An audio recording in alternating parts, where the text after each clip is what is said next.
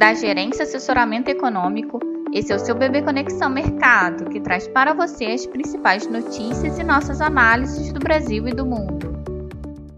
Bom dia, segunda-feira, dia 15 de agosto de 2022. Eu sou Adriana Lema e vou apresentar um panorama sobre os principais mercados. No exterior, mercados operam mistos enquanto avaliam informações vindas da China. Na China, a produção industrial de julho desacelerou marginalmente, de 3,9% para 3,8%, marcando, no entanto, uma forte contração em relação ao crescimento esperado de 4,5%. Da mesma forma, vendas a varejo do mesmo período cresceram 2, 3,7% na comparação anual, com recuo de, ante os 3,1% de junho e também ficando abaixo das projeções de mercado que esperavam um crescimento de 5%. Os investimentos ativos fixos reduziu o crescimento de 6,1% para 5,7%, contrariando a previsão de crescimento de 6,2%. Quanto às vendas de moradia, houve queda anual de 31,4% entre janeiro e julho deste ano, mesmo com o preço médio tendo caído caído 1,67 no comparativo ante junho de 2021. Por fim, a taxa de desemprego no país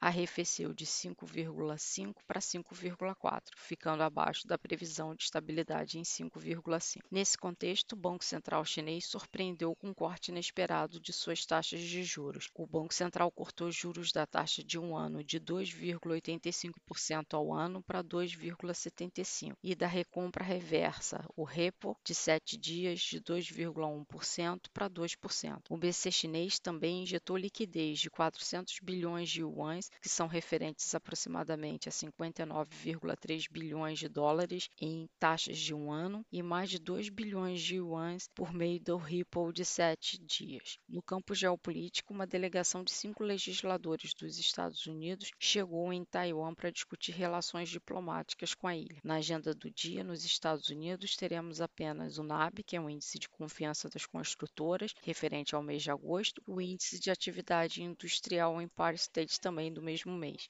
Além disso, Christopher Waller, que é diretor do FED, fará discurso a partir das 11h50. Então, a agenda do dia é considerada relativamente fraca e os mercados aguardam pelo principal evento da semana, que é a divulgação da ata do FONC na quarta-feira. Mas os dados chineses deixam mercados mistos no dia, dado que os indicadores de atividade imobiliário vieram abaixo das expectativas, pesando para as bolsas e commodities. Por outro lado, a surpresa de estímulos por parte do PBOC, ainda que modestos, devem trazer um certo alívio limitando essa cautela esperada para o dia. Um outro ponto também em destaque é a questão geopolítica. A nova visita de parlamentares americanos a Taiwan pode trazer um viés de cautela pela China considerar de alguma forma provocação por parte dos Estados Unidos a visita à ilha. Assim, a nossa expectativa é que predomine ao longo do dia um viés um pouco mais cauteloso para os mercados internacionais, com dólar em alta frente às moedas principais e moedas moedas emergentes, as taxas dos treasuries apontam queda e bolsas e commodities também se desvalorizem. E esse viés mais cauteloso, aguardado para o cenário internacional, deve ter influência aqui para os nossos ativos domésticos, principalmente para a nossa bolsa, que deve ter um viés de